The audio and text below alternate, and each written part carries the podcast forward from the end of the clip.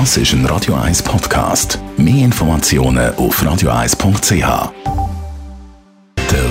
Wohntipp auf Radio 1 wird Ihnen präsentiert vom Hauseigentümerverband Schweiz. www.hev-schweiz.ch Lüften im Haus, Lüften in der Wohnung, ein Thema jetzt natürlich im Winter und seit dieser Corona-Zeit sowieso erst recht. Über das Lüften reden wir gerade.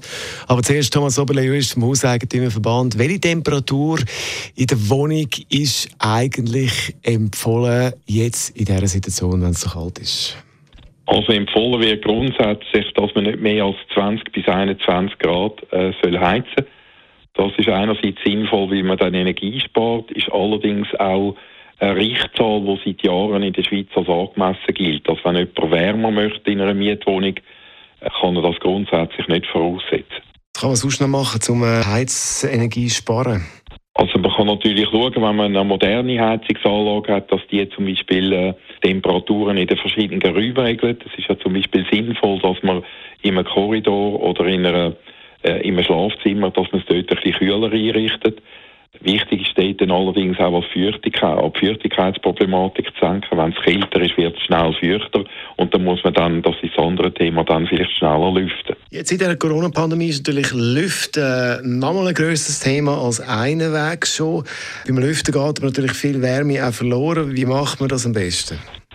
Also normal lüften ist ja empfohlen, dass man das äh, sogenannte Stoßlüftungsprinzip berücksichtigt. Das heißt drei bis viermal am Tag Stoßlüften, quer durch die ganze Wohnung, Wohnung durch sämtliche Fenster offen behalten. Was nicht sinnvoll ist, ist äh, Kippfenster offen behalten, also das Durchlüften. Das bringt nichts, im Gegensatz, es verschwendet massenhaft äh, Energie und wenn ein Vermieter äh, so einen Mieter hat, der das würde machen, dann wäre das sogar im schlimmsten Fall ein Kündigungsgrund, weil der ja zulasten äh, von den anderen Mietern die Nebenkosten hochtreibt.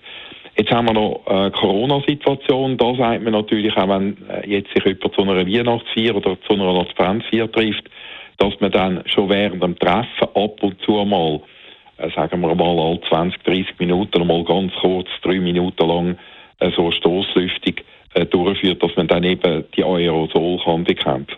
Der Thomas Oberle, Jurist vom Hauseigentümerverband, ist das zum Thema Lüften.